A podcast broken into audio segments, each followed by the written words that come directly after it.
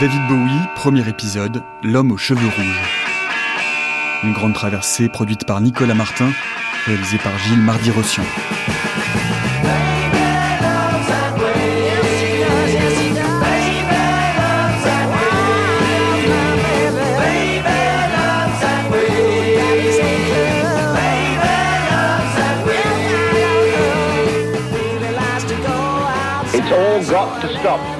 Il faut que ça cesse.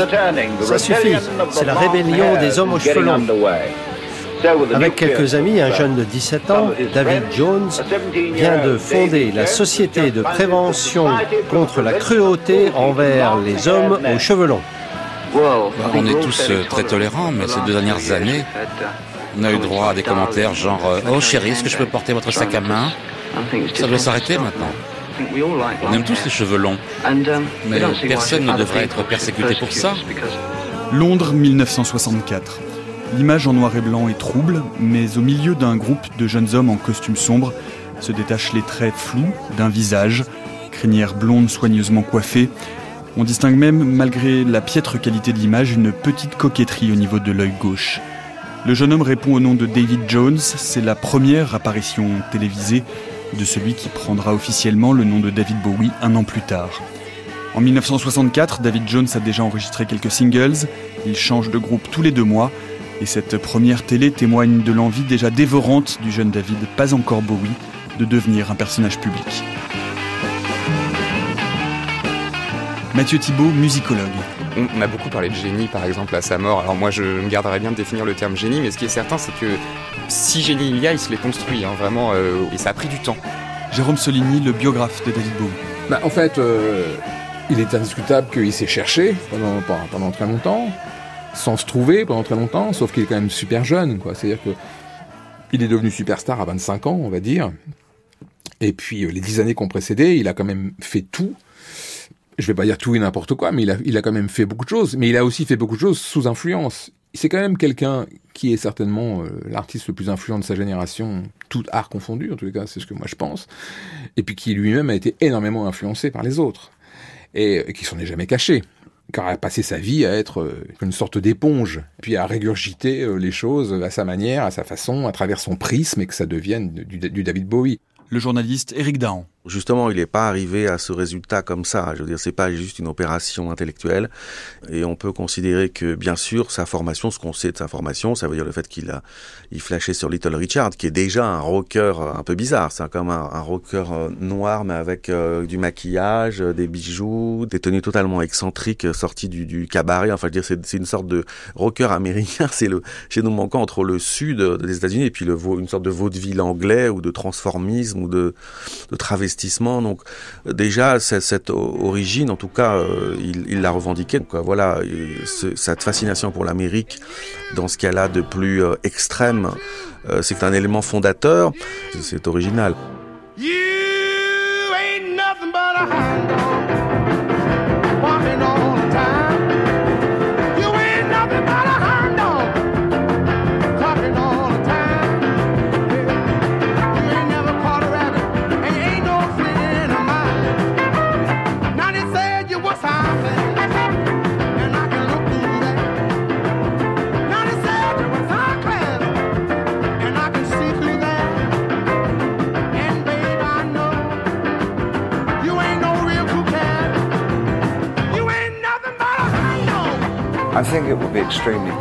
Je pense que ce serait très prétentieux pour un artiste de rock de prétendre que la musique noire n'a uh, pas été la matrice dont jaillit toutes les autres formes de musique pop.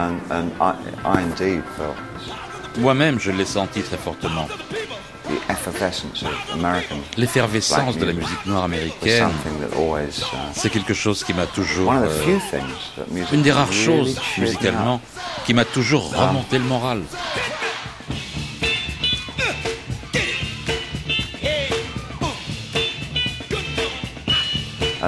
Et moi, j'étais vraiment emporté par l'explosion de la soul de James Brown dans les clubs de Londres à la fin des années 60, début des années 70.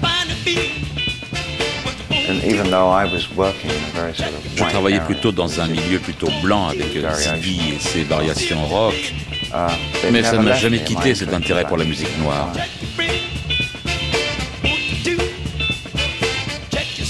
À ses débuts, il reprend son répertoire, c'est euh, euh, un tiers de composition et puis deux tiers de standards. Et les standards, c'est avant tout des reprises de black rock and roll, c'est-à-dire de Chuck Berry, de Little Richards, qui l'a marqué évidemment puisqu'il se maquillait, qu'il avait une allure androgyne, mais aussi à la fois il est fan de la musique afro-américaine, il est aussi fan de, des Rolling Stones, donc les influences se mélangent. Mais sur l'influence de James Brown, elle est à la fois musicale, sur les arrangements, les polyrythmies assez dansantes, et aussi en termes de, de spectacle. C'est-à-dire que James Brown, même s'il ne théâtralise pas au sens euh, de Bowie son personnage, il utilise la danse, il utilise euh, des, euh, des, effets de, de scène. il mimait par exemple un grand coup de fatigue, euh, son MC venait le, le, prendre avec une serviette et puis tout de suite euh, James Brown ressautait et redonnait du spectacle. Bowie va intégrer ce genre de choses à partir de Diamond Dogs. J'ai jamais voulu être une star du rock and roll, mais voilà, même là, j'y étais. Là où j'en suis, j'y étais. Voilà ce qui s'est passé. Um, ça m'intéressait parce que, voilà, c'était là, ça me suffisait comme ça. Je jouais du saxophone et J'essayais de me décider entre jouer du rock ou du jazz. Et comme j'étais pas très bon en jazz et que je pouvais le faire plutôt bien en rock, donc je joue du rock. Le fait que, bien évidemment, il était euh, intéressé par tout ce qui était avant-gardiste. Hein, je veux dire, aussi bien euh, euh, dans la musique classique, il écoutait Stravinsky, aussi bien alors bien sûr, c'était pas forcément avant-gardiste, mais enfin pour un esprit de la classe moyenne, euh, écouter le Stravinsky quand on a 8 ans ou 10 ans, c'est original. Et puis, euh, bien sûr, il aimait Eric Dolphy, euh, il aimait euh, des, beaucoup de musiciens jazz, John Coltrane et Eric Dolphy, que son demi-frère lui faisait découvrir, la Beat Generation. Donc tout ça fait que très très jeune, je veux dire, c'était ce qu'on appelait un, un hipster. Hein, c'était quand même quelqu'un de très dans le vent, quoi. Il savait très bien ce qui était cool, bien avant tout le monde. Enfant et produit des années 60, cela me semblait très intéressant et peut-être même uh, euh, chic d'être un artiste commercial. Et c'est ce que je pensais vouloir faire quand j'avais 12 ans. Et ça m'impressionnait ce personnage du père de Denis la menace, avec son veston à carreaux, ses grandes lunettes et ses cheveux en brosse. À l'époque, c'était un style très branché, en Angleterre en tout cas, peut-être pas aux États-Unis. Et je me disais, c'est ça Madison Avenue. Ce qui est certain, c'est qu'il avait beaucoup d'ambition euh, commerciale. Il voulait clairement euh, percer, comme on dirait aujourd'hui. Euh, donc il y avait cette envie de, de, devenir entre guillemets une star. Ça veut dire créer des, des, singles qui passent à la radio.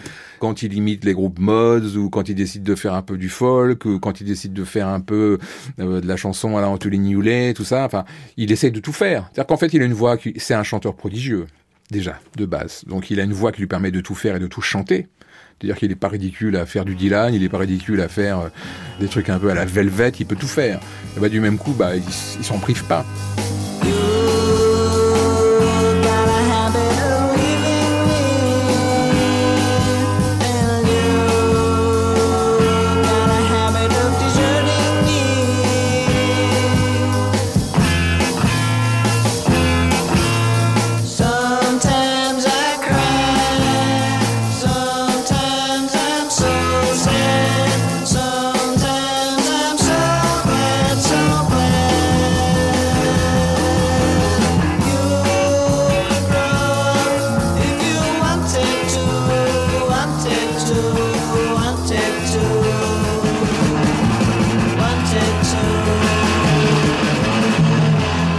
16 septembre 1965, David Jones disparaît sous la nouvelle identité de David Bowie.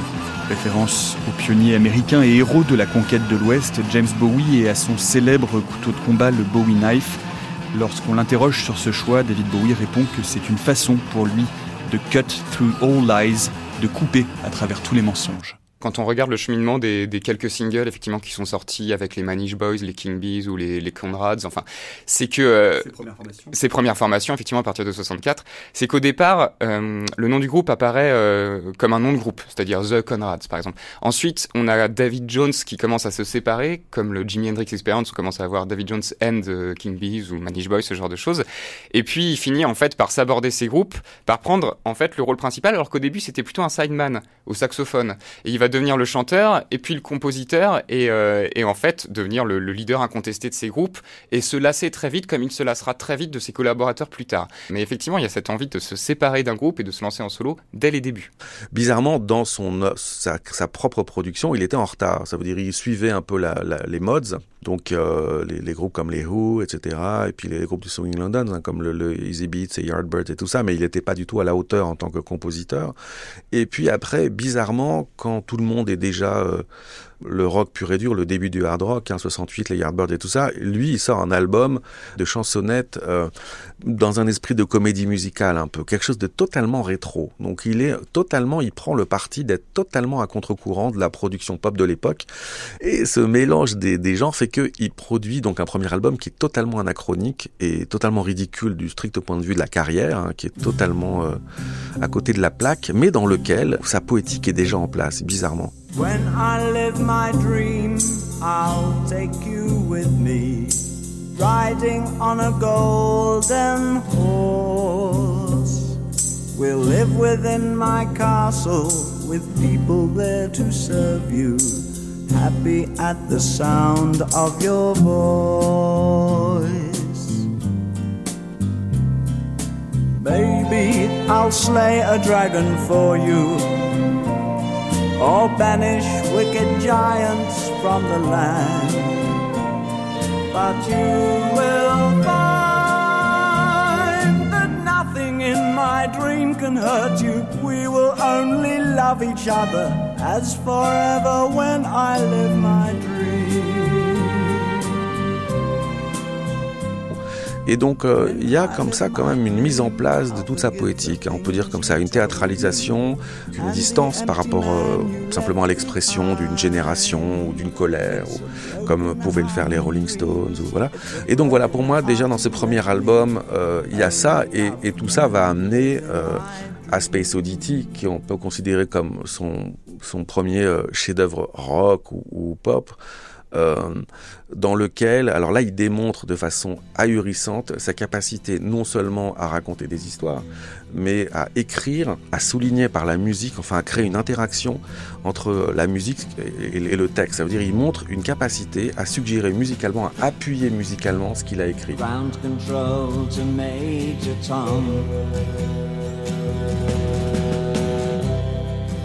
control to Major.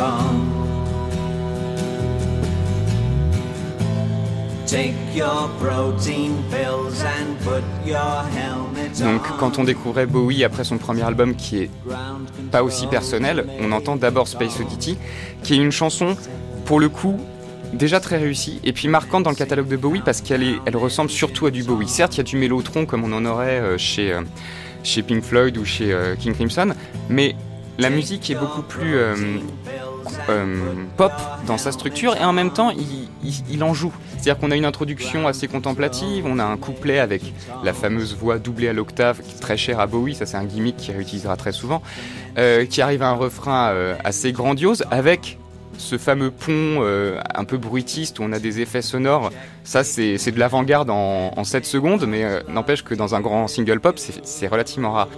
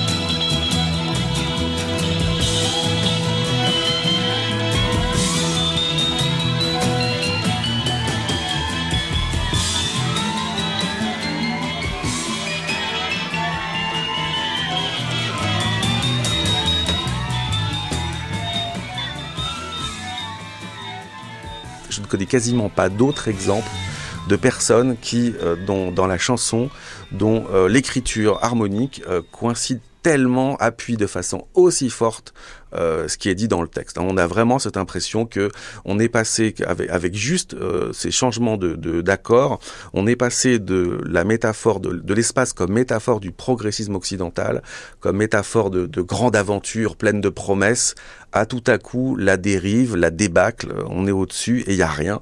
Je suis au-dessus de la terre et il y a rien à faire et, euh, et la, la, solitude du personnage qui va être perdu et qui va dériver éternellement et qui donc sort de son orbite. Voilà. Donc je crois que euh, les éléments de la poétique sont là depuis le début et, euh, très vite euh, il y a quelque chose qui est une sorte de métier d'une profondeur, de métier musical et général, mais aussi de l'écriture de chansons qui est tout de suite supérieur et qui fait que j'ai été totalement sidéré par la maturité, ahurissante euh, dont il faisait preuve dans cet univers qui était le rock, même si, voilà, comme j'ai déjà dit, j'étais un grand admirateur des Rolling Stones et des Beatles. C'est clairement Space Oddity qui le, qui le propulse à la fois en termes de succès, mais aussi en termes de personnalité artistique. Et l'empreinte qu'a laissé Space Oddity se retrouve presque intacte chez certains des musiciens qui ont accompagné sa carrière, comme la bassiste Gaylen Dorsey, rencontrée à New York dans un petit studio d'enregistrement Downtown East Side, Alice Kitchen, un studio chargé d'instruments, de synthétiseurs et de photos de David Bowie à différentes époques de sa carrière.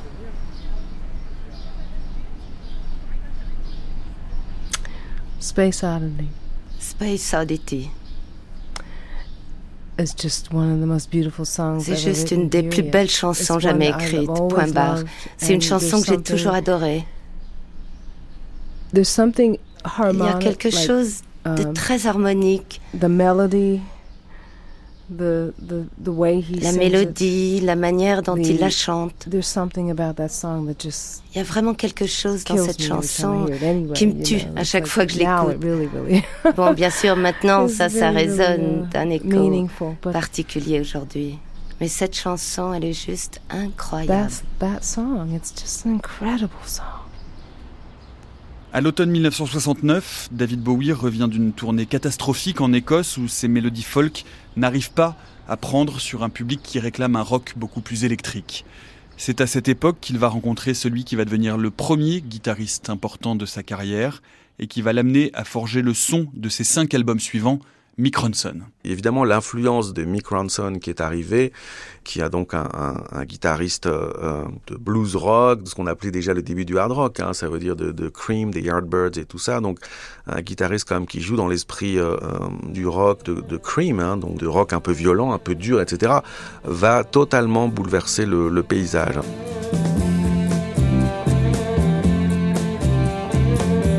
We passed up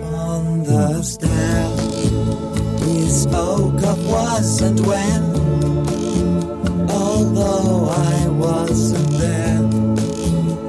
He said I was his friend, which some surprise. I spoke into his eyes. Et David Bowie, lui, sort le grand jeu. Alors déjà, pendant, des, pendant plusieurs mois, il ne porte que des robes, des robes avec des bottes et des grands chapeaux c'est le seul à oser porter la, robe plein format, grand format, qui lui donne l'allure effectivement de dos d'une femme, tandis que son épouse euh, Angela Barnett, Angie Bowie, donc elle s'habille de façon plutôt masculine parfois. Euh, donc c'est ce qui donne à l'époque des photos du couple absolument insensés en train de trimballer leur gamin dans le landau. Euh, lui en, robe et en grand chapeau à la Greta Garbo et elle en petit blouson et petite tenue masculine. Voilà.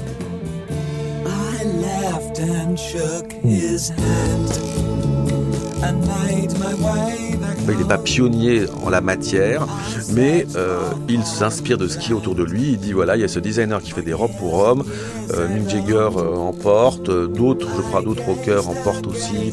Mais lui, il dit bon, bah très bien, euh, je vais faire pareil mais mieux. Sid Barrett, le fondateur du, original des Pink Floyd, portait aussi du maquillage et du vernis à ongles. Little Richard était maquillé aussi, donc je veux dire, David Bowie n'a pas inventé grand-chose de ce point de vue-là, mais il a la capacité à s'approprier les choses, à proposer des totalisations et des synthèses tellement radicales, tellement neuves, tellement poétiques, il a un sens de l'expressivité tellement poussé que on a l'impression que euh, tout ce qu'il fait est révolutionnaire et euh, qu'il y a un avant et un après David Bowie.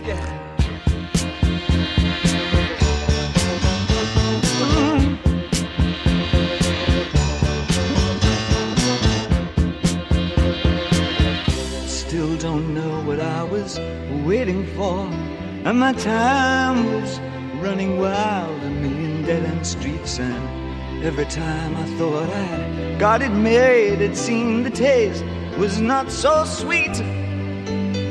So I turned myself to face me, but I've never caught a glimpse how the others must see the faker. I'm much too fast to take that test.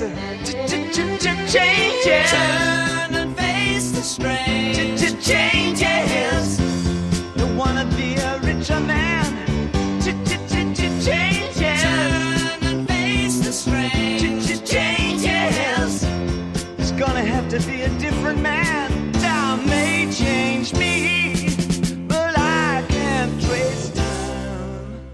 On considère souvent Unkidori comme le, premier album glam rock de Bowie. C'est-à-dire qu'il ouvre cette trilogie Unky Dory, Ziggy Stardust, and Insane, qui chacun développant une atmosphère différente du glam rock. On a la version plus piano, la version plus euh, pop guitare acoustique et la dernière version plus avant-garde électrique. Mais enfin, c'est vraiment la trilogie glam rock. Et ces critiques à propos du glam rock et du jeu sur l'ambiguïté sexuelle, qu'est-ce qui est à l'origine de tout ça? Et quelles sont les réactions que vous avez eues? Eh bien, pour moi, il s'agissait tout simplement de de tomber automatiquement dans des zones que je n'avais pas encore expérimentées. Des zones quasiment taboues pour la majorité de la société de cette époque. J'ai trouvé le monde gay très attirant. Tout le monde avait l'air génial. Il y avait un sens de la fête. Parce que, quasiment, quasiment c'était encore un monde caché, clandestin, une communauté qui n'avait pas encore fait son coming out. Um, Et il y avait un sentiment d'excitation, un titillement à pénétrer des zones qui étaient interdites au reste de la société. Et comme tout jeune, j'étais vraiment enclin à expérimenter sur le plan sexuel et sur le plan philosophique. J'étais bouddhiste le mardi et, et nietzschéen le vendredi. Et je pense que le reste de ma vie a été comme ça. Les gens ont jugé ça scandaleux dans les années 60. Ah, mais ça, c'était même avant de me teindre les cheveux en rouge.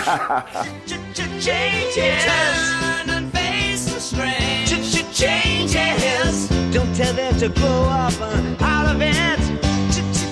Changes. Turn and face the strange. Changes. Where's your shame? You've left us up to her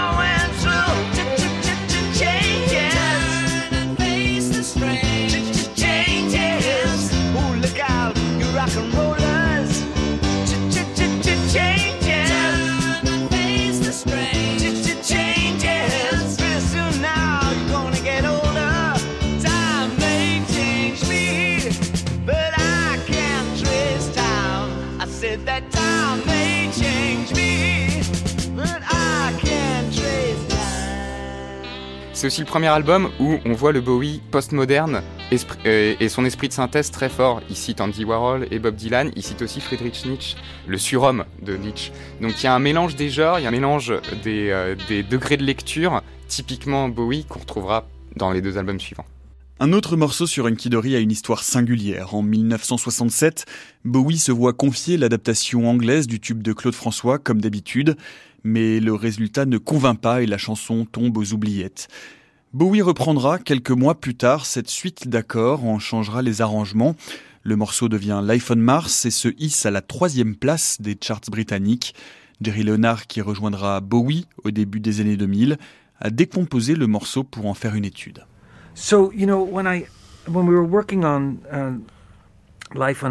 Quand on travaillait sur Life on Mars, j'ai remarqué qu'en plus de ces très beaux accords là, vous les entendez, très beaux accords que l'on connaît,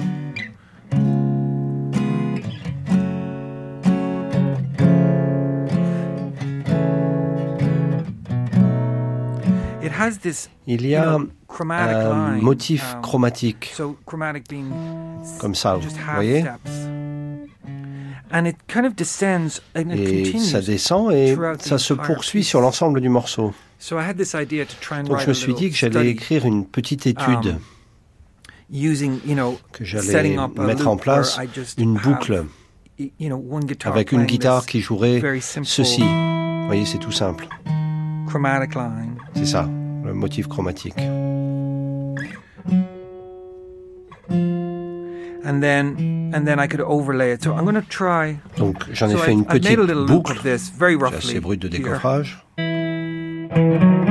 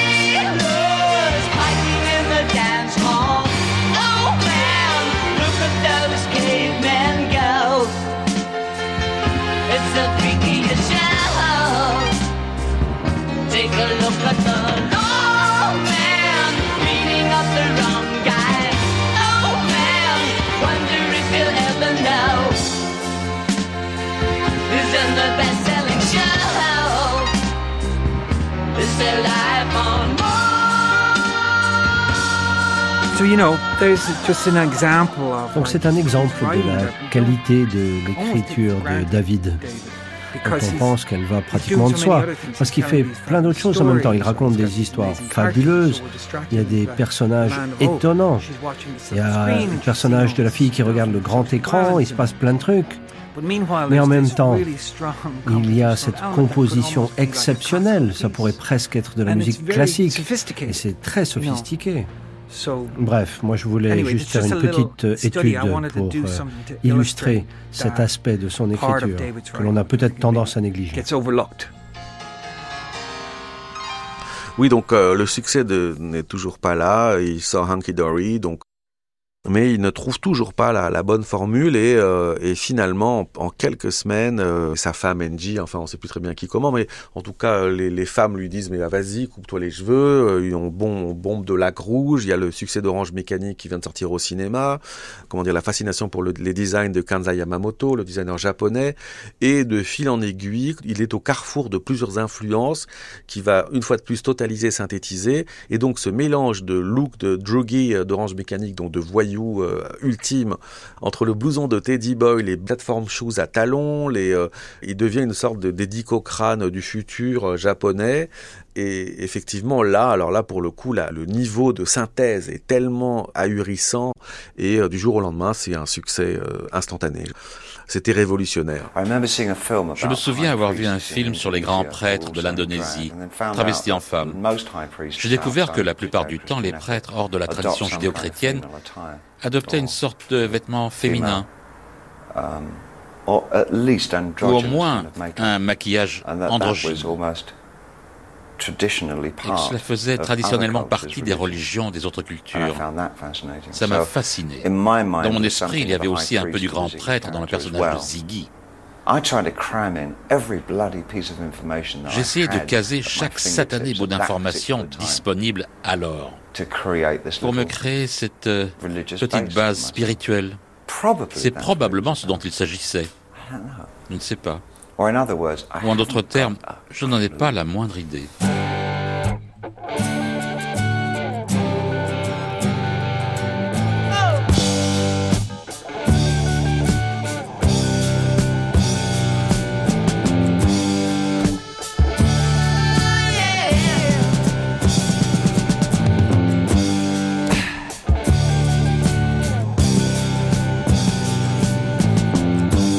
Ziggy played guitar, jamming good with Weird and Gilly the spiders from Mars.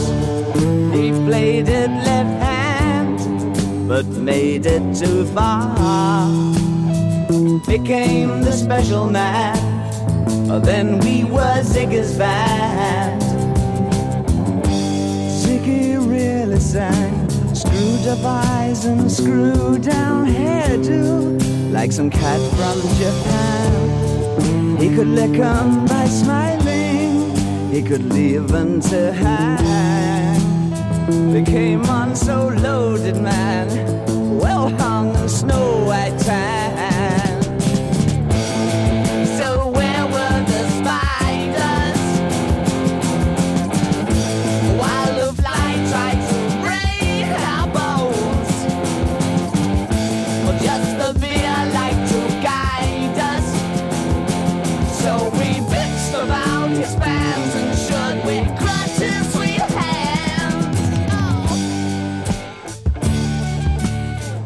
Alors là, il devient tout à coup le prophète de tous les marginaux, exclut tous les adolescents qui se sentent différents. Et c'est pas besoin d'être euh, peut-être homosexuel ou quoi que ce soit pour être différent dans l'Angleterre des années 70. Hein. On est même dans un pays encore extrêmement conservateur. Je veux dire où les gens prennent le thé à 5 heures, faut saluer la reine, etc. Donc, donc il devient le prophète d'une génération et euh, tous les gens qui avaient entre 10 et 15 ans à ce moment-là sont absolument fascinés, traumatisés par cette apparition et, euh, et ils vont le suivre et il va devenir une sorte de maître à penser, de passeur, de personne qui va, il va initier toute une génération à évidemment au rock et au, mais aussi au théâtre japonais, au kabuki, à l'expressionnisme allemand, à la littérature, euh, à William Burroughs. Enfin, il va permettre à toute une génération de gens de la classe moyenne qui n'auraient pas connu tout ça de découvrir. Euh, il va être vraiment leur passeur et leur initiateur.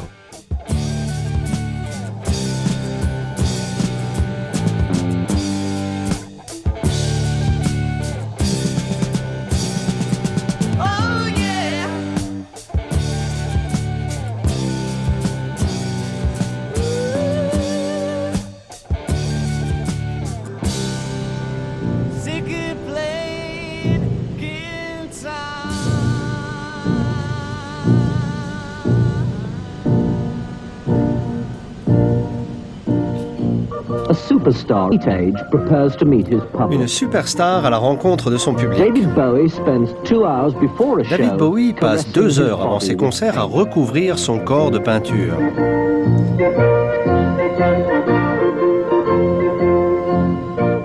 Bowie est un jeune homme assez maigre, avec les cheveux teints en ocre et un style à la Teddy Boy d'il y a 20 ans. Cependant, avec un tout petit peu de maquillage, il se transforme en objet sanctifié par des millions de filles. Ici, à Bournemouth, elles sont très nombreuses à être venues voir ce grand prêtre de la pop. Bien entendu, on joue à guichet fermé. Certaines ont même eu la chance de voir le maître faire son entrée à toute vitesse dans le théâtre. Mais c'est quoi le problème? Pourquoi vous êtes déçu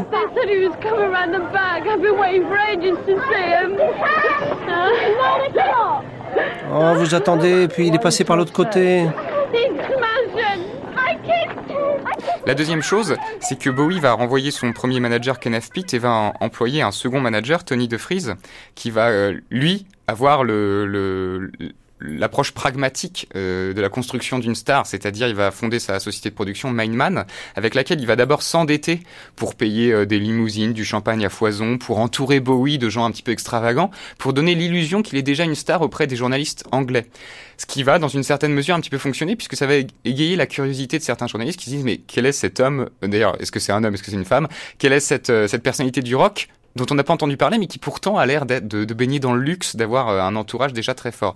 Et le dernier point qui va vraiment le propulser, et ça, à la fois, euh, il a pu le prévoir, mais en même temps, il ne pouvait pas le prévoir autant, c'est le succès de Starman lors du passage à Top of the Pops.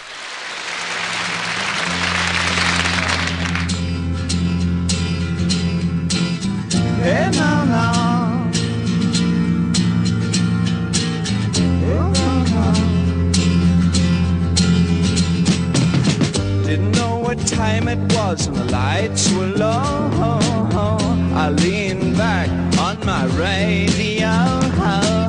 Some cat was laying down some get it on rock and roll, he said. Then the loud sound it seemed to fade. Came back like a slow voice on a wave of bass. That was no DJ, that was hazy cosmic jive.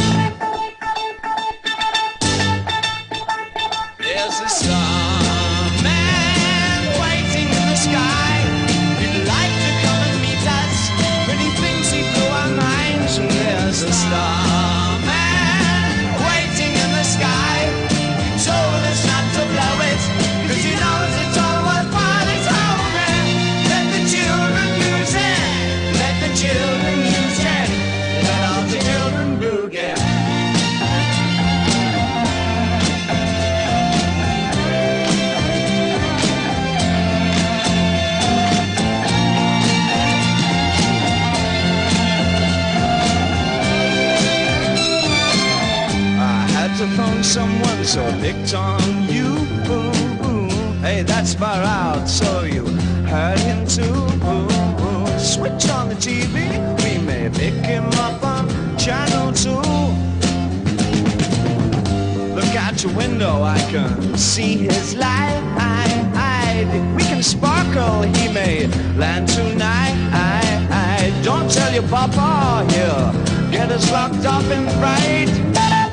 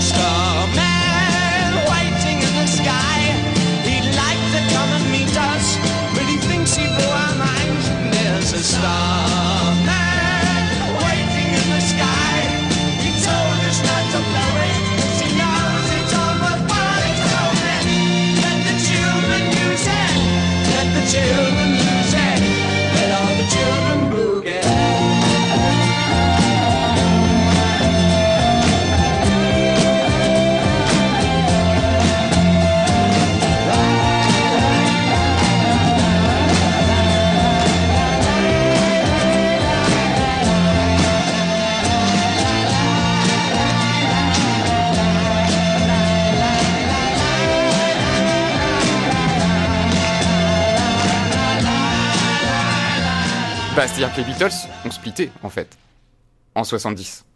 Donc effectivement, les Beatles, en fait, non mais clairement, laissent un vide. Il n'y a plus l'équivalent des Beatles qui nous a laissé avec les B en 70. Donc il y a une place vacante pour une pop à la fois exigeante en termes d'écriture, euh, comme j'ai dit tout à l'heure, riche en émotions et en même temps euh, grand public, facile d'accès. Et ça, Starman, euh, effectivement, inclut tous ces éléments et l'album Ziggy Stardust aussi. Donc oui, c'était le bon moment pour lancer une pop qui est à la fois moderne, adapté à son époque, mais qui en même temps, pour la première fois de l'histoire du rock, d'ailleurs, regarde en arrière, puisque glam rock, c'est aussi un genre qui est euh, revivaliste, entre guillemets, c'est-à-dire qui cite des éléments de rock and roll 50s. Bah, les compositions en tant que telles sont quand même extraordinaires. Je veux dire, euh, l'album souffre par Five Years, qui montre sa fascination pour Jacques Brel, déjà. Donc, cette façon de raconter une histoire d'apocalypse et euh, de s'emballer et de hurler, enfin, à la fin, c'est totalement déchirant.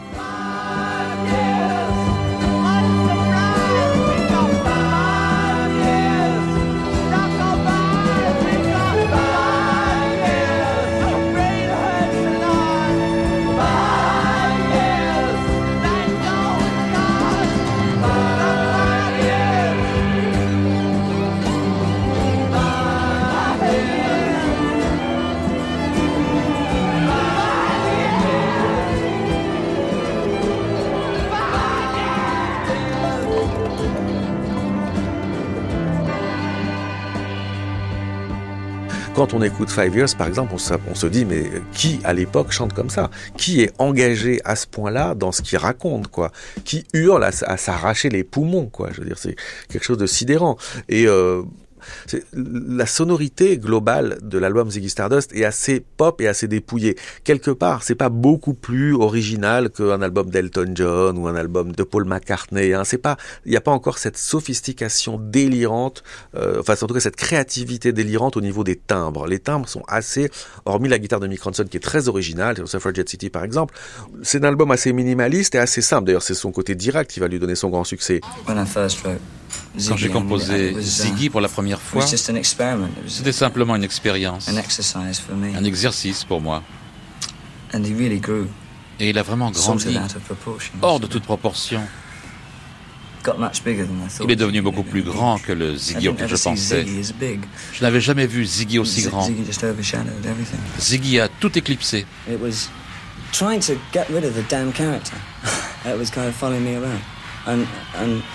J'essayais de me débarrasser de ce satané personnage qui me poursuivait. Vous savez, je suis très content de Ziggy. C'était un personnage très réussi et je crois l'avoir très bien interprété. Mais là, je suis, je suis heureux d'être moi-même maintenant. One of the greatest tours of our life. We really. Uh, de tous les spectacles, cette tournée, c'est ce spectacle qui restera dans nos mémoires le plus longtemps parce que non seulement c'est le dernier spectacle de la tournée, mais c'est le dernier spectacle qu'on fera jamais. Dans le programme, il y a aussi la, la destruction annoncée de, du, du héros qui va mettre à exécution et, euh, et, ce qui fait que pour beaucoup de gens, enfin, il y a une sorte de machiavélisme euh, insensé dans cette histoire. L'un des éléments importants de, de l'histoire de Ziggy Stardust. En il faut préciser que David Bowie suicide Ziggy Stardust à la fin de sa tournée au Hammersmith Odeon. Voilà, à la fin de la tournée devant, Odeon. Devant, euh, Exactement. Il annonce à la fin du concert, donc en, en 73, il dit voilà, non seulement c'est le dernier concert de cette tournée, mais c'est le dernier concert que nous ferons. Et pour beaucoup de gens, ça veut dire que il va arrêter le, le spectacle, etc. Donc, enfin, la carrière, ce qui, pas, ce qui fait que s'il laisse évidemment des, armées de, de, midinettes et de, et midinettes des deux sexes hein, en, larmes et, et, voilà, leur héros les abandonne en, en si bon chemin il sait qu'il y a une forte charge émotionnelle dans ça, mais aussi parce qu'il se reconnaît. Hein, je veux dire, il se reconnaît dans ça lui-même. Mais il y a aussi l'idée que euh, ça correspond à sa personnalité. Ça veut dire qu'il n'est pas, euh, il se lasse très très vite de tout. Euh, qu'il a toujours été un dilettante, toujours, euh, il se jette avec passion dans les aventures de toutes sortes, qu'elles soient culturelles, sexuelles, etc. Il y a une curiosité totale pour le monde et qui fait qu'une fois que les choses ont été épuisées et utilisées, il veut passer à autre chose.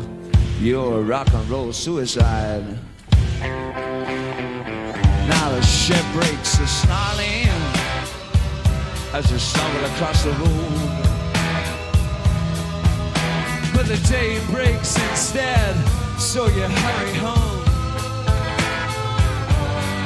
Don't let the sunlight blast your shadow.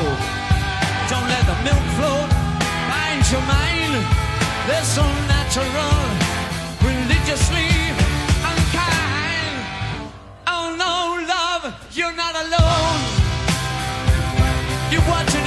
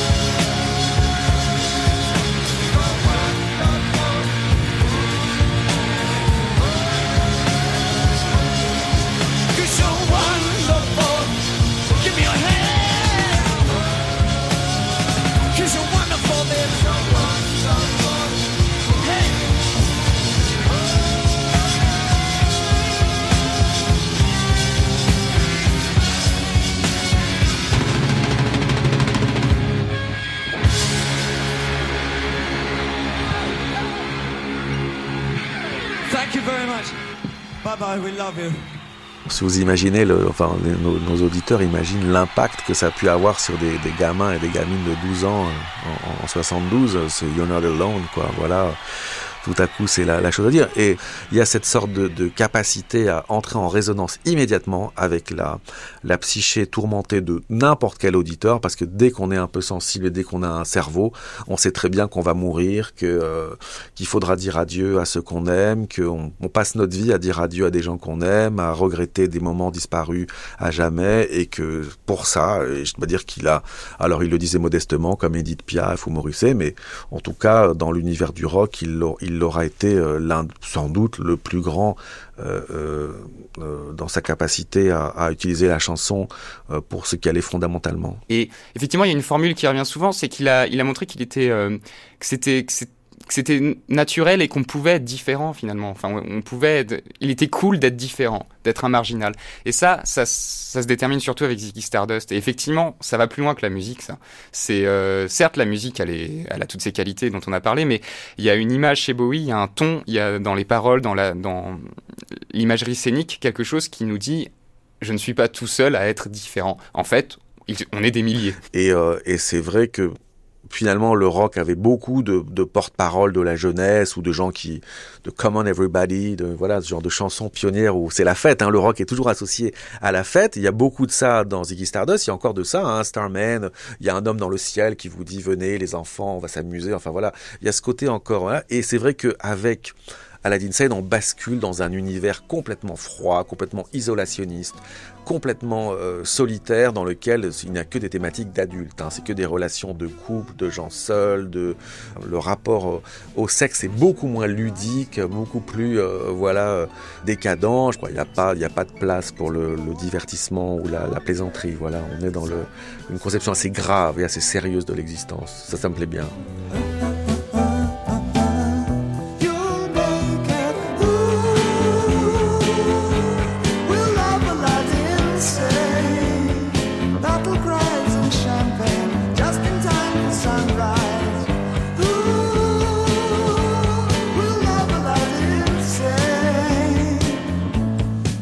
Plusieurs albums en général naissent d'un groupe d'influence commun et puis un groupe de collaborateurs communs. Et très régulièrement, Bowie va euh, faire fi de l'un et de l'autre. C'est-à-dire qu'il va essayer de puiser son inspiration euh, dans un nouveau puits d'influence. Après le glam viendra l'influence de la musique afro-américaine. Et ça se caractérise aussi par un rejet de ses collaborateurs pour tout simplement s'entourer de nouveaux collaborateurs de choix. C'est-à-dire que Bowie, c'est pas un groupe, même s'il a des collaborateurs qui reviendront régulièrement comme Tony Visconti, euh, personne ne suivra du début jusqu'à la fin. C'est vraiment un artiste solo, au contraire des Beatles par exemple ou de Radiohead. Euh, donc c'est un artiste solo qui s'entoure régulièrement de nouvelles personnes qui vont l'aider en fait à produire une nouvelle synthèse, une nouvelle direction musicale qui lui permet de se renouveler.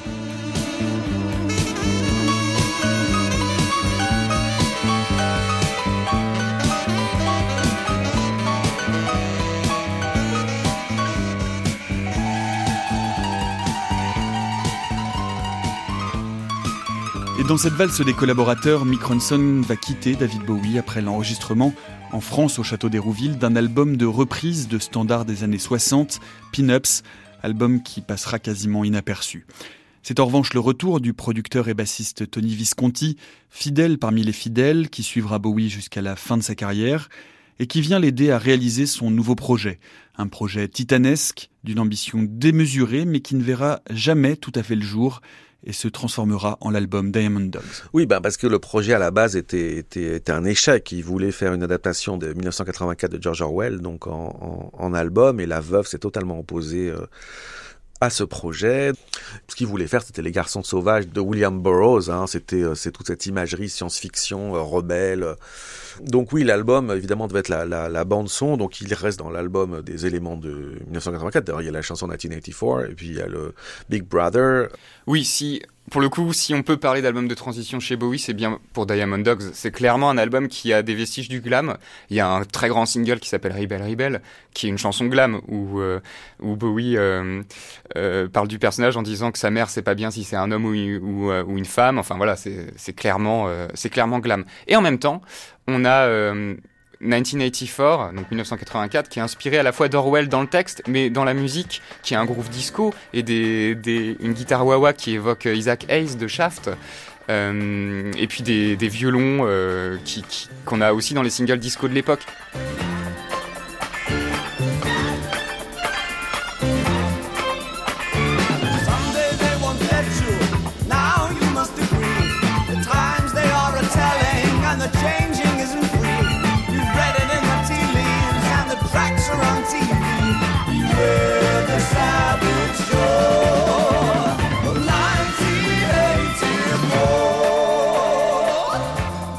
Donc il a, euh, une passion pour la musique noire euh, qui s'entend dans Diamond Dogs, dans lequel il essaye d'inclure, euh, mais c'est un disque dans lequel il s'est totalement investi, corps et âme, enfin c'est une œuvre d'art totale.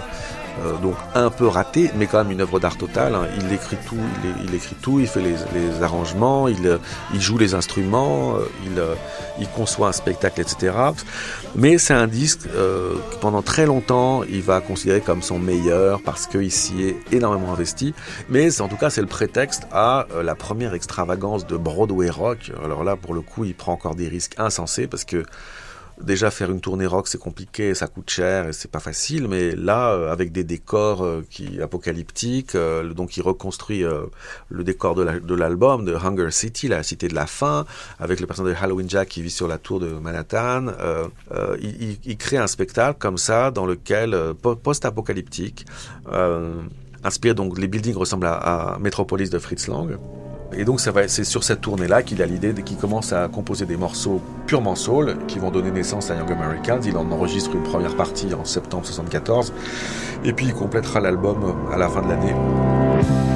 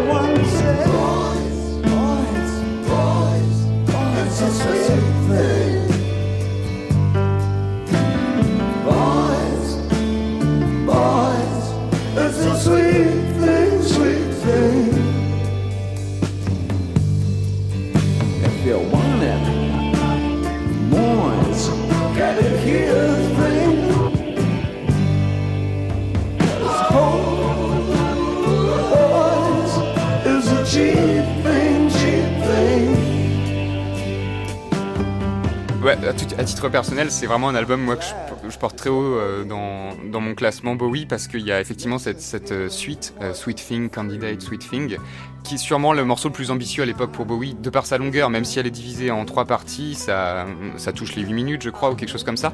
Et puis dans la voix, il montre à quel point il peut aller très grave, avec un vibrato très lâche, très profond, et en même temps dans les aigus très pincés, quasi féminins. Et euh, donc il y a une grande virtuosité dans l'interprétation. Dans, les arrangements, on a effectivement des cuivres très mélancoliques qui évoqueraient euh, de la soul, mais de la soul, euh, encore une fois, au lendemain d'une explosion nucléaire. C'est vraiment quelque chose d'assez particulier qu'on n'a pas dans d'autres musiques de l'époque. Et en même temps, dans le jeu de batterie, dans le jeu de guitare, il y a quelque chose de très minimaliste qui montre qu'il a déjà écouté Neuil, le groupe de krautrock, de rock expérimental allemand. Et c'est des influences qui n'ont jamais été mariées auparavant et qui sont relativement récentes. Aretha Franklin, ça fait un moment qu'elle fait de la musique, mais Neuil, c'est plutôt un nouveau groupe. ti.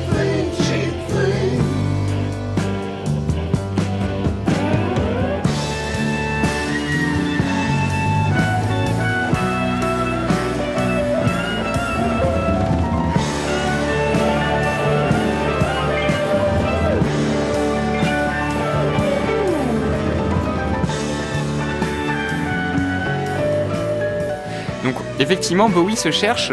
Alors certains jugent justement que euh, il se trouve pas complètement, c'est-à-dire que c'est des essais dans euh, Diamond Dog, c'est pas forcément des chansons euh, totalement terminées.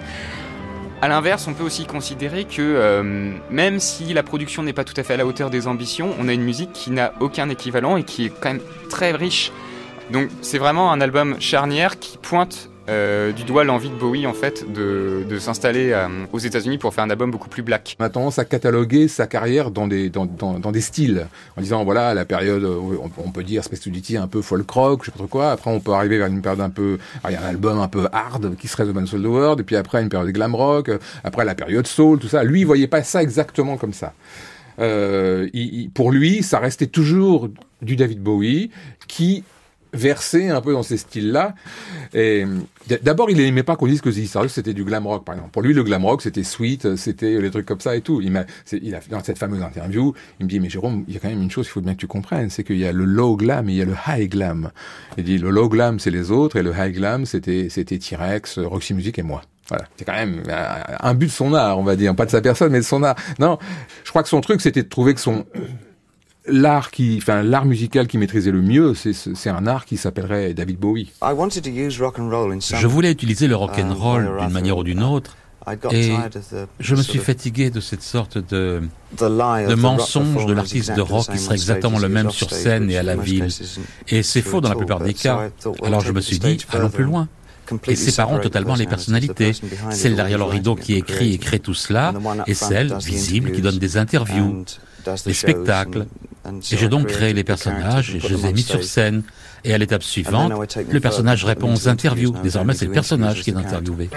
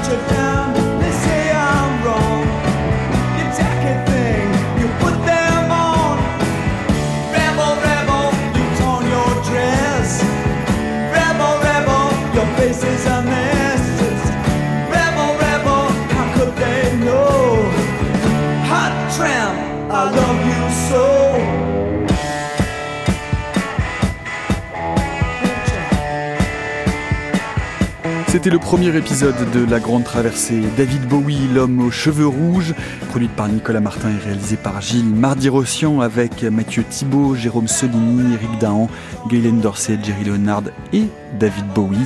Traduction FDR, Xavier Combe, Michel Zlotowski, prise de son Tanguy Le Corneau, Benoît Gaspard et Alain Joubert, mixage Pascal Bénard. Demain, épisode numéro 2 de Los Angeles à Berlin.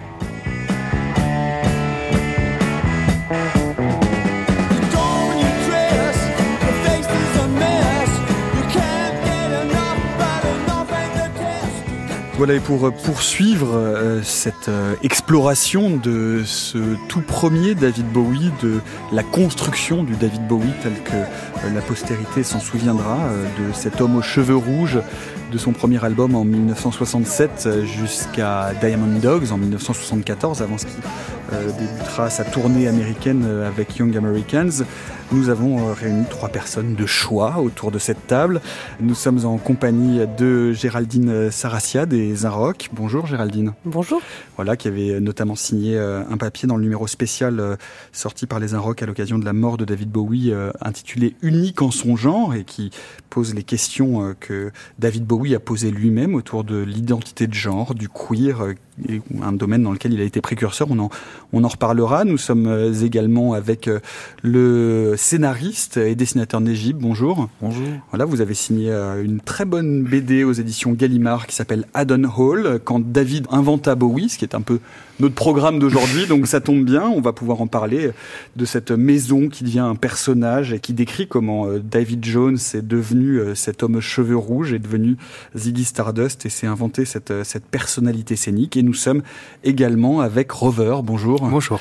Rover, donc qu'on présente tout de même, mais qu'on ne devrait plus présenter. dernier album Let It Grow chez Vagram. Rover qui vient ici pour nous parler de son rapport personnel et musical avec David Bowie et qui interprètera euh, deux reprises ainsi qu'un morceau euh, de son dernier album. J'aimerais commencer cette euh, conversation avec, avec vous trois sur cette idée hein, qu'on entend au, tout début du documentaire selon lequel David Bowie est une construction. Ça n'est pas David Jones, c'est une construction qui a pris du temps, qui a cherché, qui a hésité euh, entre Space Oddity avant euh, la création de cet homme aux cheveux rouges de Ziggy Stardust. Vous avez, vous, dans votre euh, rapport personnel, individuel avec Bowie, l'impression qu'effectivement David Bowie est une construction, que c'est une fiction qui veut commencer sur cette question difficile, Nejib? Oui, alors moi je peux que souscrire à cette idée, c'est-à-dire que par rapport à ses congénères, McCartney, Jagger et tout, moi, je trouve que c'est quelqu'un qui n'a pas, euh, enfin, c'est compliqué de présenter ça comme ça, mais de talent naturel. Il n'a pas une voix ou un groove comme Iggy Pop ou des gens comme ça. Et c'est quelqu'un qui, en effet, euh, si on voit euh, tout ce qu'il a fait jeune, il y a toujours des idées, c'est pas mal, mais il n'y a pas, je veux dire, les Beatles, même leur premier morceau, il y a quand même un, génie mélodique, il y a des choses, et ça. Lui, on sent que c'est beaucoup de temps, beaucoup de réflexion, il absorbe beaucoup de choses. Et pour moi, il en est d'autant plus impressionnant qu'il me semble, alors il a un cerveau, il a ça c'est clair et net, mais il a mis beaucoup beaucoup de temps et avec beaucoup de difficultés, il me semble, à, euh, atteindre euh, un niveau extraordinaire, c'est-à-dire celui des gens qu'il admirait quoi. Et euh, il a peut-être ce truc un peu fascinant pour les fans, c'est que c'est peut-être le seul fan de l'histoire qui est devenu plus fort que ses idoles peut-être. Rover, vous êtes d'accord avec avec cette cette vision-là? Vous qui avez choisi le premier morceau que vous allez interpréter dans quelques minutes, c'est Letter to Hermione, qui est un morceau issu de l'album qu'on appelle Space Oddity, même si c'était pas son titre mm. original. Pourquoi est-ce que vous êtes allé chercher là, dans, le pré-Bowie en fait, dans le Bowie en cours de construction? Et justement, et, d'ailleurs ça va, ça va rejoindre la réaction que j'ai à, cette première intervention, pour dire la, vérité, je ne suis pas très d'accord en fait là sur, sur ça. ça commence bien, je suis déjà en train de dire que je suis pas d'accord. Au contraire, c'est intéressant. je suis d'accord, mais je pense qu'en fait, à la différence d'un Jagger, c'est que Jagger, il est Jagger du début à la fin, jusqu'à aujourd'hui, ça reste Mick Jagger, il mm. fait Mick Jagger. Et, et David Bowie, il est sans cesse dans, le renouvellement, effectivement, à l'échelle de sa vie et de sa carrière. Ce qui donne cette impression d'un homme qui euh, a peut-être moins de talent ou qui est en train de rechercher, c'est qu'il est en train justement de mettre la barre tellement haut et qu'on le voit travailler sous nos yeux au fur et à mesure que les albums sortent. On voit euh, se mettre en place une grosse ambition artistique. Là où Jagger ne fera hmm. que, entre guillemets, même si ça se respecte, se dandiner en, en, levant le bras droit et en chantant Satisfaction et des nouveaux titres, évidemment, mais il restera Jagger toute sa vie, et McCartney aussi, malgré tout, alors je les respecte énormément. Mais là où Bowie, en fait, a, tué ses personnages et remet une page blanche et se remet au travail et remet un chantier sur le... Donc c'est tout ça qui est impressionnant. Et qui donne cette impression de balbutiement, puisqu'on voit le travail sous nos yeux opérer, s'opérer sur différents albums qui ne se ressemblent pas du tout. Euh, ça donne peut-être cette impression de l'élève moyen qui essaye, mais, mais en fait, c'est le fait d'essayer qui peut-être... Euh, il s'est pas contenté d'avoir un seul talent ou, ou d'avoir un personnage comme euh, ont pu l'avoir d'autres, euh, ces illustres compères qui sont tout aussi respectables, hein, bien sûr, mais voilà. Géraldine Saratia, vous êtes... Alors, oui, mais alors moi, je suis plutôt d'accord avec Rover et pas d'accord du tout avec ce que tu disais, parce que moi je trouve qu'on peut pas dire que c'est quelqu'un qui a pas de talent ou de spécificité. Je trouve qu'il a une des voix les plus ah non, bouleversantes dire, de la pop. Euh, dans ses dix premières années. Mais moi je trouve pas, parce que Space hmm. Oddity, je trouve que déjà c'est un grand album. Letter to Hermione, c'est déchirant. Après c'est vrai qu'il met plusieurs albums à trouver ce côté déchirant dans les vocaux hmm. qu'on va voir après, en fait.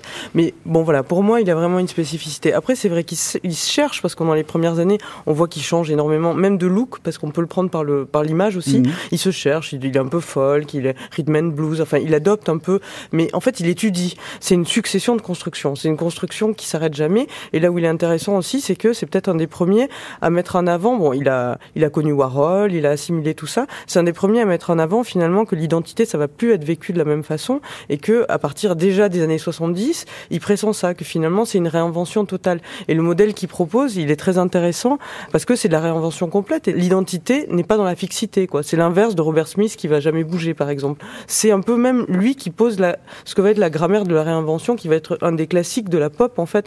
Euh, on peut regarder Lady Gaga, on peut regarder Madonna, on peut regarder des gens comme ça. Je parle pas de talent, mais je parle dans, la nécessité d'inventer toujours des nouveaux personnages. C'est lui qui va poser ça.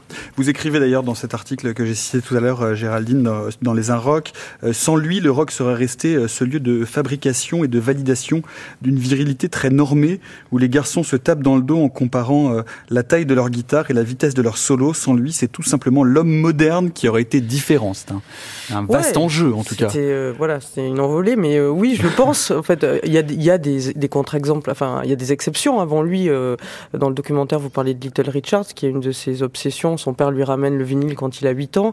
Il dit que quand il a entendu, il a entendu Dieu. Enfin, et Little Richard, c'est très subversif, c'est très sexuel. Enfin, donc lui, il n'est pas du tout un rocker hétéronormé euh, d'ailleurs, il est noir. Euh, bon, voilà, donc il est déjà très dissident. Il se mm. maquille.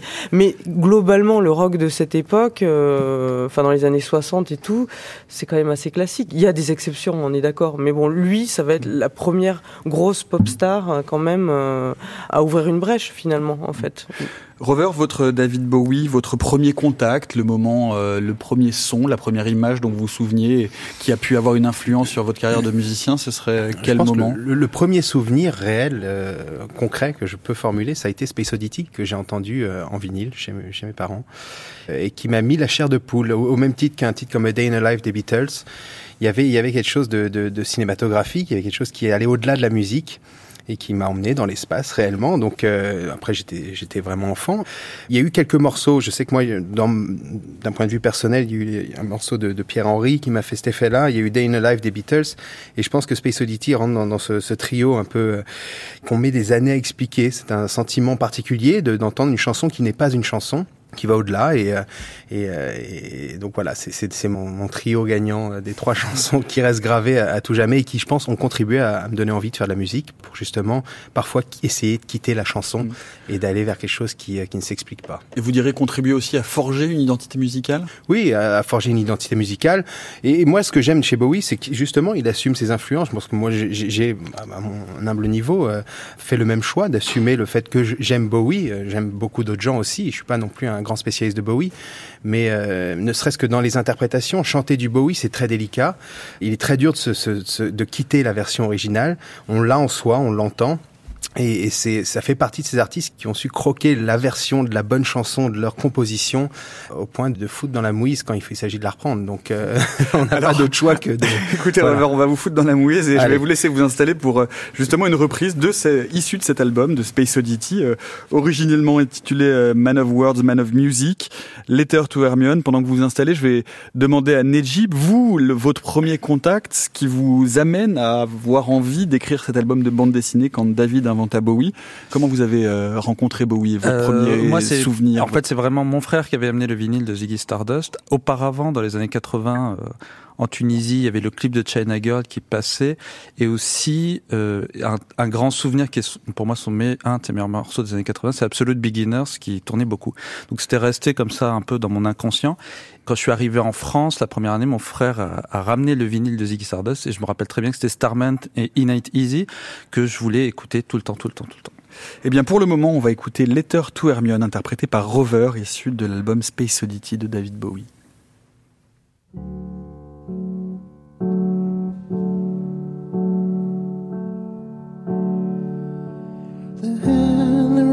this letter sweeps the pillow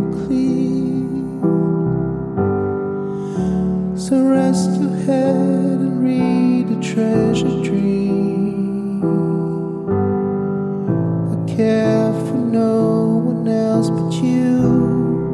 I tear my soul to cease the pain. I think maybe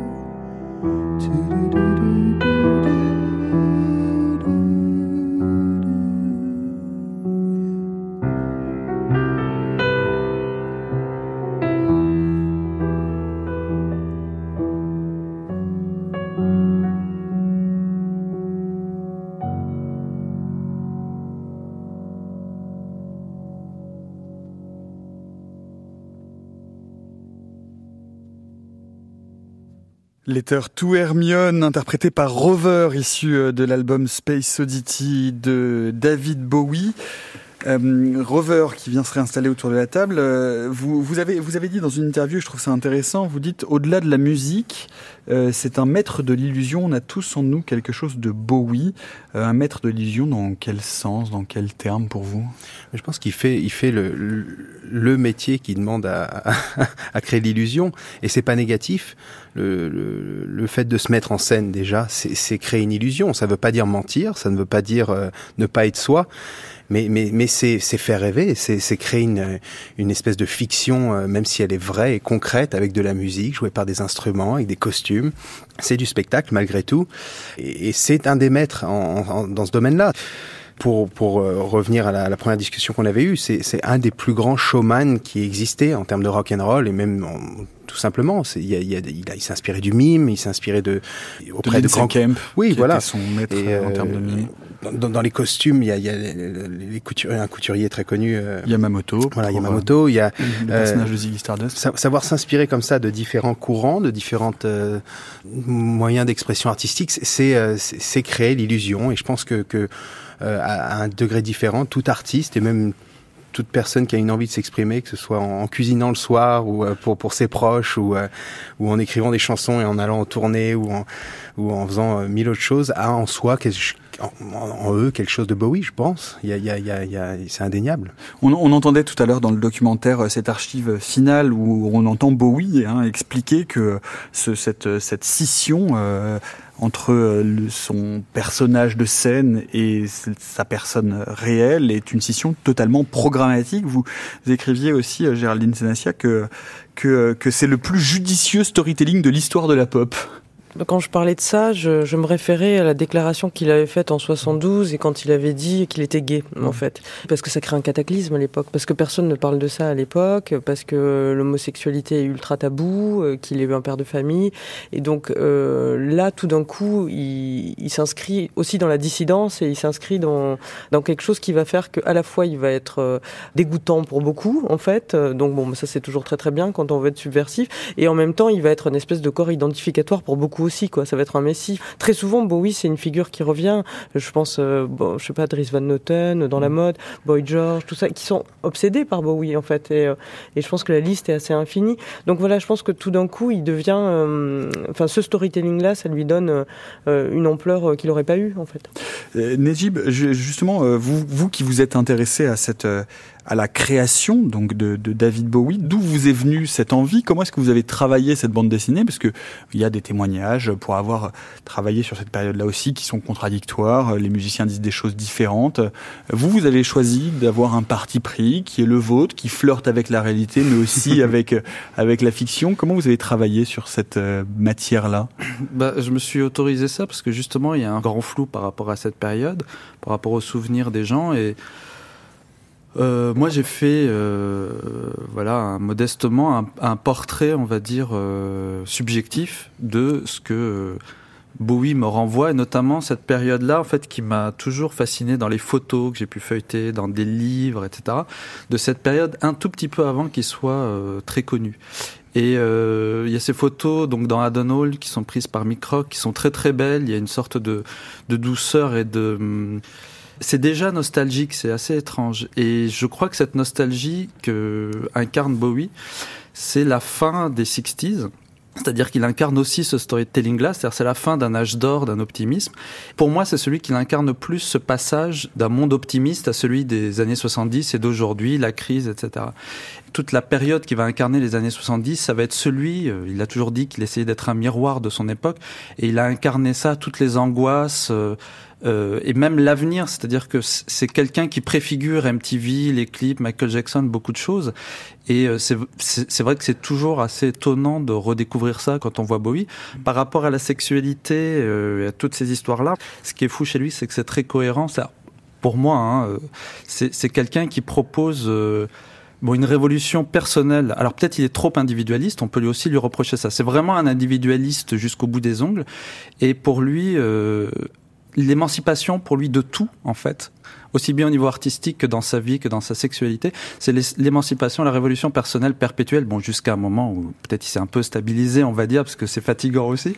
Donc, la question, euh, pour lui, c'est même pas d'être gay ou d'être bisexuel ou d'être hétérosexuel, etc. Pour lui, c'est des questions qui, lui, il essaie toujours de se libérer de ces canevas, de ces cadres et euh, c'est ce qu'il a essayé, enfin c'est ce qu'il a fait magistralement pour moi dans les années 70, c'est-à-dire à chaque fois il recrée un nouveau cadre et il l'explose et ainsi de suite et il avance comme ça euh, pendant euh, toute une décennie et il a même continué après avec moins de succès. Pour moi, c'est ça en tout cas euh, ce qui peut aussi incarner. On voit bien ce, programme révolutionnaire. Hein, on, en, parlait, on, l'a entendu tout à l'heure dans le documentaire, mais vous en parliez aussi, Géraldine, de cette dès le début d'une volonté d'être presque star avant d'être un musicien, c'est-à-dire de construire ce personnage scénique dès vous évoquiez la pochette de The Man Who Sold the World où il pose dans, un, dans une robe de femme avec les cheveux longs, qui est déjà une envie de bousculer les cadres, d'aller chercher autre chose. Oui, elle fait énormément scandale à l'époque aussi. il comprend, enfin là encore dans ses années d'apprentissage, avec les gens qui l'entourent, aussi bien Ken Pitt, on a parlé de Lindsay Camp et tout ça, il se cultive énormément. il a fait des études d'art aussi, David Bowie, et donc je crois que l'importance de l'image, il l'a comprise. Enfin, ce qui est le cas de beaucoup de musiciens pop de ces années-là, qui sont beaucoup euh, anglais, qui sortent beaucoup des art schools. En fait, c'est un truc qu'on va retrouver même chez John Lennon, tout ça. Mais je pense que la culture pop, enfin au sens où il y avait Warhol, euh, il, l'importance de l'image, il la comprend. Il comprend qu'il va falloir qu'il fabrique des images. Euh, Mick Rock le raconte aussi quand euh, il prend la photo. Mick Rock, le photographe. Dont, oui, quand il prend la célèbre photo où Bowie et Mick Ronson mêlent une espèce de, de, de fellation. sur la guitare. C'est sur scène. Voilà. Bowie a déjà les cheveux rouges à l'époque et c'est une photo qui fait scandale. Voilà, Bowie, il avance voilà avec des cadres comme tu disais, avec des images chocs, avec voilà, donc il comprend ça dès le début. Je pense que ça, ça fait partie de sa culture depuis longtemps. Rover, comment, enfin, on, vous, il y a un petit test assez amusant à faire, c'est-à-dire que effectivement, vous, vous le disiez tout à l'heure, vous revendiquez vos, vos influences, vous ne les cachez pas, vous parlez de triangle des Bermudes entre Bach, Gainsbourg et Bowie, vous citez aussi Bolan, Lennon, Lou Reed, Harry Nilsson, bref vous les exposez au grand jour. Néanmoins, quand on commence à taper euh, Rover dans n'importe quel moteur de recherche, euh, ou Rover et Bowie, on a l'impression que Bowie est cité dans tous les articles qui vous sont concernés. Euh, est-ce que c'est, ça devient pas un héritage encombrant à un moment donné quand on commence, quand on est un jeune musicien qui lance son premier album et qu'on est référé en permanence Il y, a une réponse que je donnais assez souvent dès qu'on me parlait de Bowie. Je disais, il, en a de la chance. Pour rigoler, évidemment, maintenant qu'il est décédé, c'est plus délicat de, de, faire ce genre de blague, mais c'est c'est euh, c'est pas du tout encombrant. Non, non, il y, a tellement pire. Il y a tellement mm. pire comme comme nom associé au sien. Et puis, euh, alors ça l'a été peut-être euh, un moment parce que parce que on, a envie d'exister sans être à, côté de, de, de quelqu'un d'aussi imposant que Bowie, mais c'est un plus en fin de compte. C'est quelque chose que, comme je disais, que j'assume pleinement.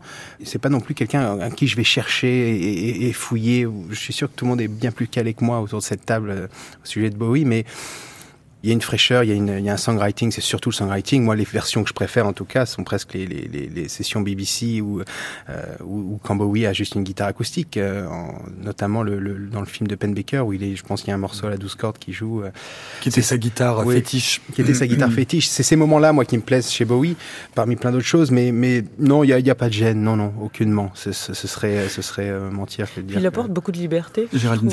Enfin, je sais pas. Hein, il me semble que peut-être que ça joue aussi. déjà, on a l'impression qu'on peut que c'est un peu infini, qu'on peut toujours se replonger dans des périodes différentes et on le redécouvre sans cesse et que tout le projet Bowie quelque part c'est c'est l'inverse de l'enfermement. Enfin c'est de la liberté, c'est plutôt quelque chose qui aide Clairement. qui a aidé énormément de mm. gens euh, mm. anonymes, euh, je sais pas, à, à, plus être ce qu'ils sont eux-mêmes en fait. Je crois que c'est ça. C'est ce qu'on entendait tout à l'heure d'ailleurs, ce que dit Eric euh, Dahan en disant imaginez quand vous entendez ce cri déchirant de You're Not Alone à la fin du concert de Smith Odeon où Bowie suicide Iggy Stardust vous imaginez donc ce que l'état des gens euh, qui sont et qui assistent à ça. Ce que, ce que je voulais vous demander, Rover, c'est que quand vous ouvrez euh, votre votre premier album sur Aqualast, qui est une chanson très très très très Bowiesque, mhm. si on peut utiliser ce néologisme, c'est un choix délibéré? Vous, vous assumez cette filiation, c'est une forme d'hommage ou d'inscription euh, dans une continuité musicale? À aucun moment, moi, j'écris en me disant, je vais faire une chanson à la Bowie. Très honnêtement. Mais vous l'entendez? Mais ou pas, ben, pas? Je sais pas. Pas vraiment. Pas vraiment. Moi, la, la, raison pour laquelle je pense que ça fait écho,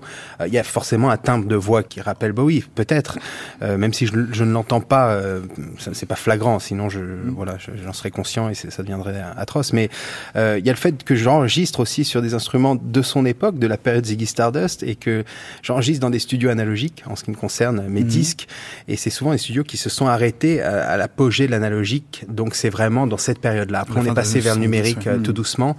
Donc la Rolls-Royce de, tout ce qui fait ce son-là euh, équipe aujourd'hui nos, meilleurs studios analogiques. Donc je pense que ça, confère aussi un son qui est très euh, typé 71, 74 mm. par là, avec les batteries assez mates et, euh, et, les guitares un peu panées à droite à gauche dans les mix. Il y a...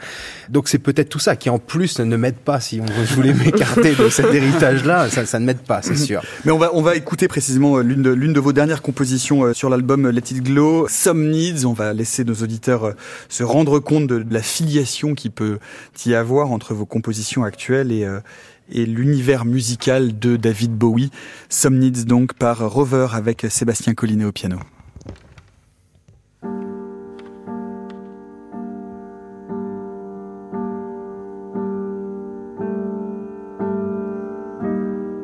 Give me some time and patience on and on.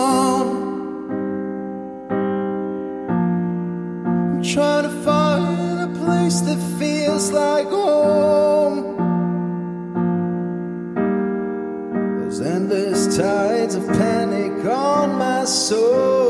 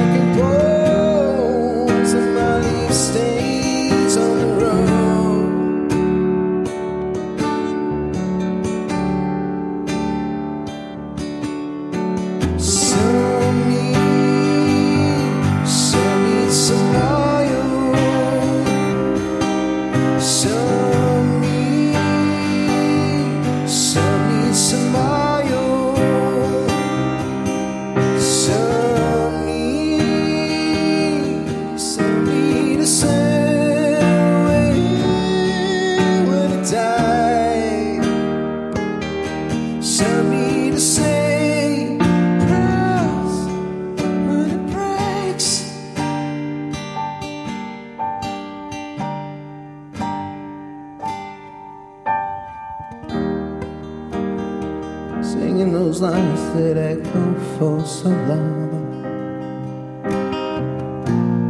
Burning inside the ashes of love gone.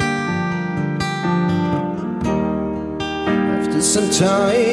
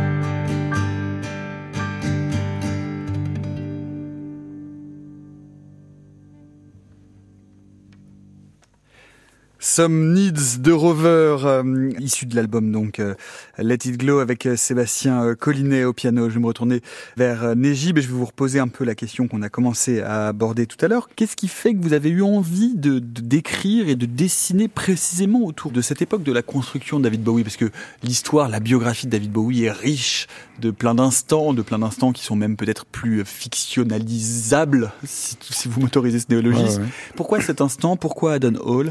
Pourquoi cette période Et puis comment vous avez réussi à travailler la source de ces informations? Moi, je suis fan de Bowie depuis l'adolescence, donc j'avais un peu trop accumulé de biographies, de photos, de trucs. Heureusement, je me suis un peu euh, calmé euh, au bout d'un moment. Bowie est Euh, envahissant. Serait donc euh, quelqu'un quand on est ado, euh, ouais, après, euh, Je peux vous en parler. voilà. Personnellement, en voyant les photos et ce qu'on raconte, il y a quelque chose qui me fascine dans ce, cette période pré-Ziggy, c'est-à-dire euh, The Man Who Sold the World, Hunky Dory, il est déjà génial, mais il n'a pas de succès. Il le dit souvent, hein, c'est-à-dire que Ziggy Stardust aurait pu complètement capoter, c'est-à-dire c'était une sorte de projet artificiel avec son manager. Tony De Voilà, où ils ont dit, oh, tu vas jouer la star, tu vas voir, ça va marcher. Et euh, dans une interview... Euh, la fameuse interview qu'il a donnée aux Rock, la très longue quand c'était mensuel, il y, a, il y a vraiment ce moment en 93. voilà, il dit à ce moment-là, il y a toutes ces influences qui s'agglomèrent comme ça, et je suis en haut du plongeoir et je sens que euh, il faut sauter ou, ou, ou, alors tout arrêter. Quoi. Il, y a il y a une idée comme ça. De... Alors pour moi, c'était une idée fictionnelle hyper, euh, enfin très fascinante, c'est-à-dire ce moment. Nous, on sait qu'il va devenir ce qu'il va devenir, mais lui, je voulais imaginer moi en tant que voilà petit romancier bande dessinée. Ce moment-là, c'est-à-dire de fragilité, c'est aussi quelqu'un qui a énormément de fragilité et tout. C'est-à-dire à ce moment-là où personne ne l'écoute, où il vend euh, trois albums. The Man Who Saw the World, c'est dans, dans, le bac euh, à solde très vite. Hein. Oui, vous, il y a une scène où vous le décrivez, où ouais, il est, ça. Et désespéré de voir que son album qui Dory, ça hein. se plante. Pourtant, Changes passe toutes les semaines à la de Mars. Mais justement, ils se gourent, ils, ils, ils mettent pas l'iPhone Mars en single, ce qui nous paraît extraordinaire. en fait, l'iPhone Mars en single à l'époque Ziggy Stardust, et c'est un carton. C'est vrai que quand on l'écoute, on se dit c'est vraiment le, le méga tube. Non, ils mettent Changes, qui est aussi tubesque, hein, il faut dire, mais c'est complètement fou. C'est-à-dire qu'aujourd'hui, ça nous paraît évident, et pourtant, euh, ça se décoince que euh, au phénomène Ziggy Stardust. Changes qui est tubesque et programmatique pour l'ensemble de sa ah carrière. alors là, il annonce tout, hein, ça, on peut dire. C'est amusant parce que vous vous décrivez donc il y a évidemment un travail documentaire, hein, certain mm. dans Adam et puis il y a une part de fiction ou de recréation, appelez-la comme vous voulez. Et vous décrivez finalement l'impulsion de cette création du personnage de Ziggy euh, comme étant l'impulsion féminine, celle d'Angie, qui d'un seul coup lui dit Allez, on va changer tes fringues, on va changer la couleur de tes cheveux, et d'un seul coup, on va créer ce, personnage. Alors, on critique beaucoup Angie, et c'est vrai que c'est quelqu'un qui. Angie, Angie, Bowie, qui, est, sa, femme, la mère de son premier fils. Mais il semble que, enfin, beaucoup de choses se recoupent comme quoi c'est elle qui a amené, euh, qui l'a poussé à se décoincer, elle et son groupe. C'est alors elle, elle se baladait seins nus euh, dans les fêtes, elle est complètement. Et lui, il était encore une sorte de euh, enfin étrange, mais pas vraiment extraverti. Et il faut lui donner un petit peu de crédit euh, sur ce plan-là. Elle, il y avait peut-être qu'un seul truc qu'elle comprenait, c'est comment un peu euh, faire du médiatique. Voilà. Et il y a les New York Dolls, ils racontent dans ces interviews-là, ils, entendent, ils, ils, ont vu cette pochette d'un mec qui se déguise en femme sur la pochette, ils vont à Londres et il dit bon, on y va, on va le voir en concert dans une cave à Londres et on est hyper déçus. On voit un hippie avec un grand chapeau qui chante la folk et on trouve ça nul. Mais par contre, sa femme, qu'est-ce qu'elle était fun, elle était complètement libérée et tout. Et en discutant avec Bowie, ils se sont rendus compte que c'était un mec intéressant, euh, très étrange, etc. Mais il n'a pas encore ce réflexe, cette attitude bah, de se décoincer euh, à ce niveau-là. Bowie là-dessus déclare, euh, genre je sais pas, comme toujours, Bowie a beaucoup recréé la réalité, mais Bowie déclare sur les cheveux rouges, les cheveux rouges, je l'ai piqué dans un article de Harper's and Queens consacré aux nouveautés de Kansai Yamamoto qu'il a rencontré après. C'est a priori de là que lui viendrait l'idée euh, géniale qui va consacrer ce personnage de, Ziggy Stardust. Mais là aussi, en allant en piocher euh, chez Yamamoto, Géraldine Sarassia, on sent qu'il y a une volonté vraiment de d'agglomération de plusieurs formes de transgression culturelle, euh, qu'elles soient. Oui, d'ailleurs même les costumes de Ziggy Stardust, ils sont assez drôles parce que c'est quand même ça part d'orange mécanique aussi beaucoup mm. en fait, des combinaisons d'orange mécanique. Ce qui est tout à fait dit pour le coup dans Adam Hall de Nejib et euh, mais dont en fait il va chamarrer et donc et du coup en fait mettre énormément de couleurs va un petit peu euh, évacuer la, la, la, violence de l'uniforme de base. Il y a quand même il a quand même des bottes et tout ça mais euh, voilà ça, ça, ça, part de là. Donc oui il agglomère énormément de choses à cette époque là et puis euh, quand Yamamoto lui donne une dimension de superstar en fait avec des, des, costumes jamais vus il y a quelque chose d'assez assez avant-gardiste en fait.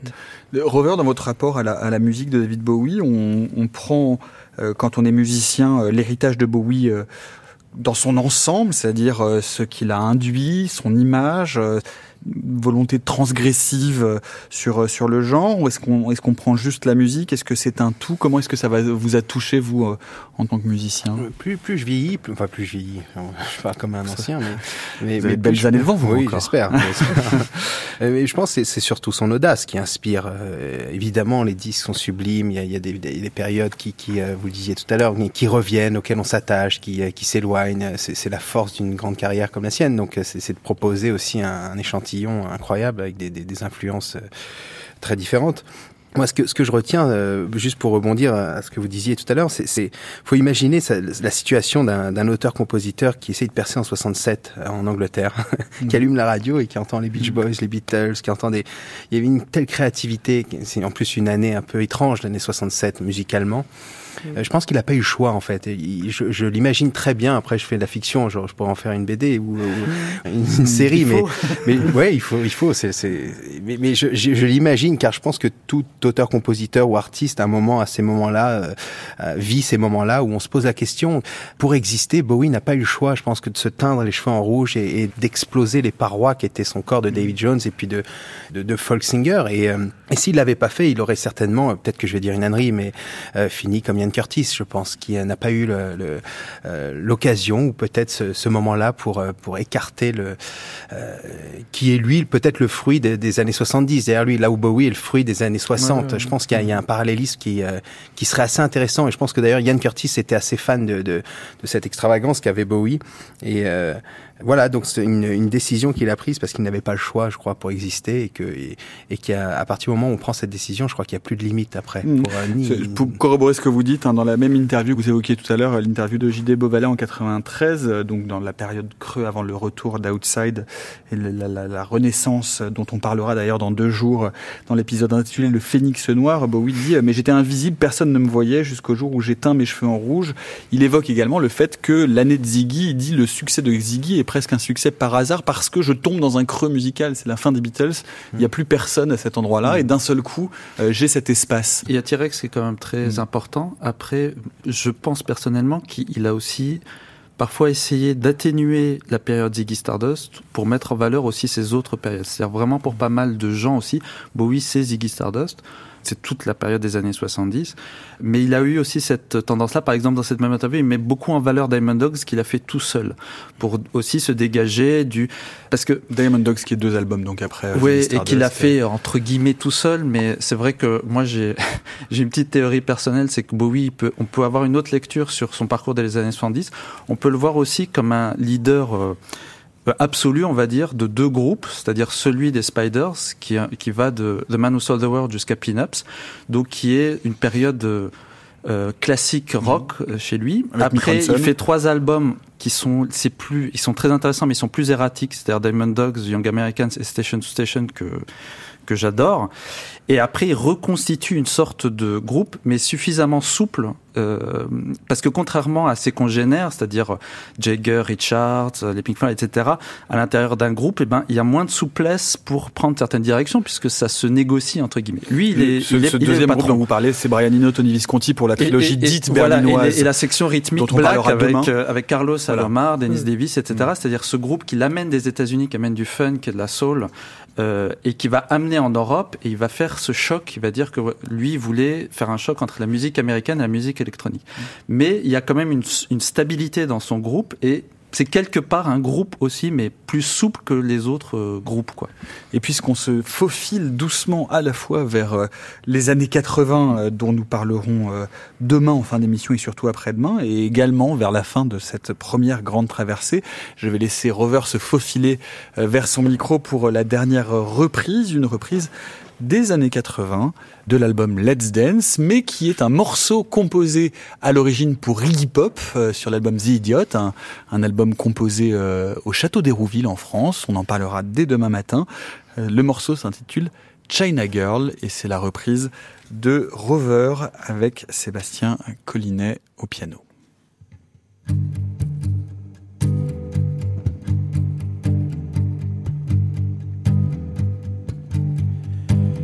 I could escape this feeling with my China girl. I feel the wreck without my little China girl. Oh, I hear her heart beating loud as thunder. So it starts crashing. I'm a mess without my little China girl. Wake up in the morning was my little China girl. Oh, I hear her heart's beating loud as thunder. So the stars crashing down. I feel tragic like I'm Marlon Brando when I look at my China girl. I could pretend that nothing really meant too much.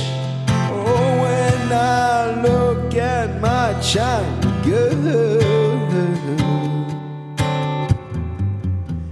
I stumbled into town just like a sacred cow. Visions of plastic is in my head,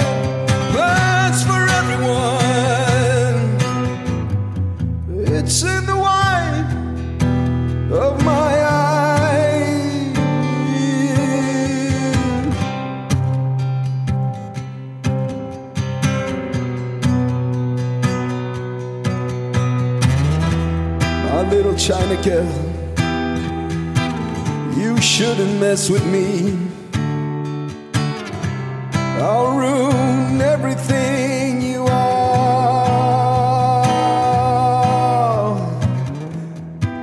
I'll give you television. I'll give you eyes of blue. I'll give you a man who wants to rule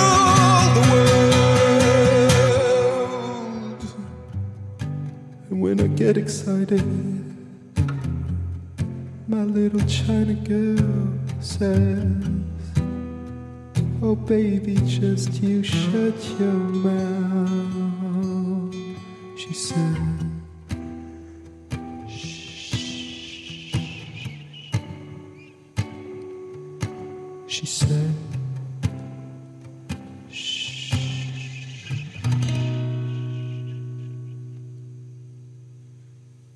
China Girl par Rover, Sébastien Collinet à la guitare. Merci beaucoup d'avoir euh, accepté notre invitation. C'est la fin de ce premier épisode, une transition rêvée vers l'épisode de demain intitulé De Los Angeles à Berlin où on évoquera euh, notamment le passage de Bowie euh, par la France où il a donc enregistré l'album The Idiot d'Iggy Pop au château d'Hérouville. The Idiot qui est euh, le China Girl, qui est donc un des morceaux qui figure sur cet album d'Iggy Pop. Merci beaucoup à Nejib d'être venu aussi. Merci à vous. Euh, je rappelle, hein, euh, Adon Hall, quand David inventa Bowie, c'est chez Gallimard. Votre dernier album également, Stupor Mundi, qui est un excellent album que je conseille vivement à nos auditeurs. Merci beaucoup à Géraldine Sarassia, que l'on peut retrouver dans les pages des Un Rock régulièrement. Merci. Géraldine et encore merci à Rover d'être venu nous rendre visite. Je rappelle votre dernier et excellent album Let It Glow euh, qui est chez Vagram et que je conseille à tous nos auditeurs qu'ils soient fans de Bowie ou non. Merci également à tout le staff technique qui a rendu cette émission euh, possible, à la prise de son euh, Pascal Bénard d'Art Bouclifa, Stéphane Tevenin, Hector Lièvre, Elroth, à la réalisation c'est Gilles Mardi-Rossian. On se retrouve demain, juste après le journal de 9h. Je vous souhaite une excellente journée sur France Culture.